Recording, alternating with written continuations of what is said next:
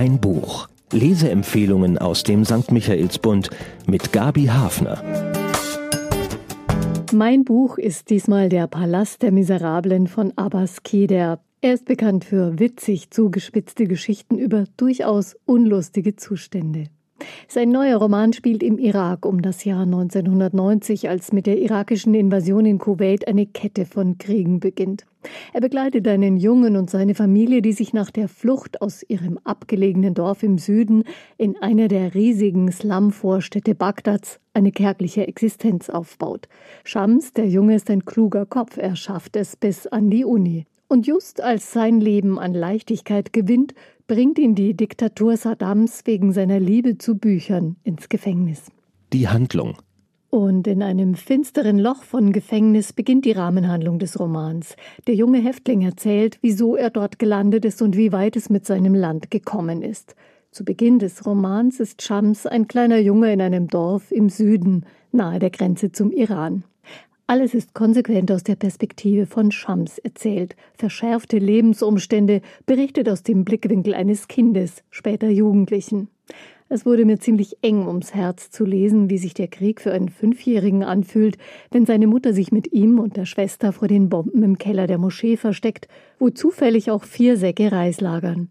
Und solche zu Herzen gehenden Szenen gibt es viele. Nach einem gescheiterten Aufstand gegen Saddam sieht Shams Vater keine Zukunft mehr für seine Familie in ihrem Dorf. Sie ziehen nach Bagdad zu Verwandten. Wer neu kommt, muss sehen, wo noch Platz ist. Für Shams Familie ist das nur im Blechviertel, dem schlimmsten, abgelegensten Armenviertel der vielen Slums, von denen Bagdad umgeben ist. Doch immerhin, Shams und seine Schwester Kamer gehen zur Schule. Ab und zu zieht er ein Buch aus dem nahen Müllberg und in der Pubertät kauft er seinen ersten Roman auf dem Büchermarkt von Bagdad. Über Bücher bekommt der einfache Junge Kontakt zu anderen Lesern und zu Schriftstellern, und Bücher sind am Ende der Grund für seine Verhaftung. Bis dahin haben er und seine Eltern zig verschiedene Beschäftigungen ausgeübt, um sich über Wasser zu halten. Allein das öffnet den Lesern eine ganze Welt. Aus der Sicht des Heranwachsenden meldet Shams auch immer mal wieder, wie die Stimmung in der Familie ist, je nachdem, was ihnen gerade am meisten zu schaffen macht.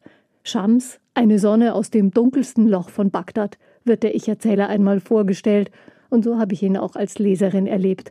Ein trotz allem sonniger Kerl, dem man auch in dunklen Zeiten gerne folgt. Der Autor.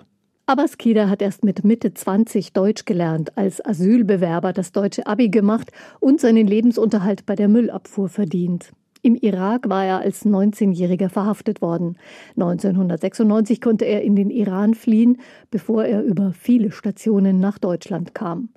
Umstände, die seine Geschichten und seinen Ton prägen, den frechen Witz und seine Ironie, den kritischen Blick auch auf Deutschland, wer wollte ihm das absprechen? Kida ist ein hervorragender Unterhalter, der trotzdem die Dinge klar beim Namen nennt.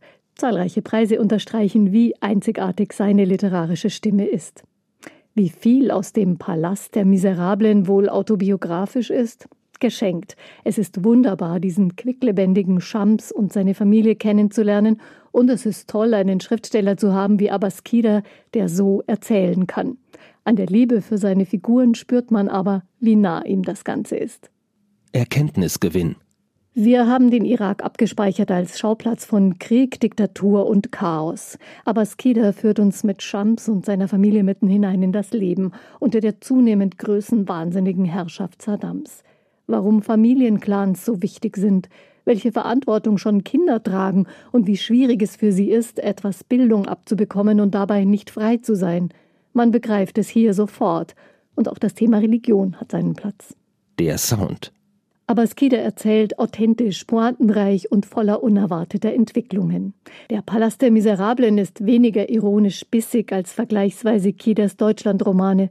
Man spürt eine große Nähe zu den Personen, mit denen der Autor sehr liebevoll umgeht. Zuspitzungen braucht es bei dieser Geschichte nicht. Die Umstände sind extrem genug, vor allem aus unserer wohlstandsverwöhnten Perspektive gesehen.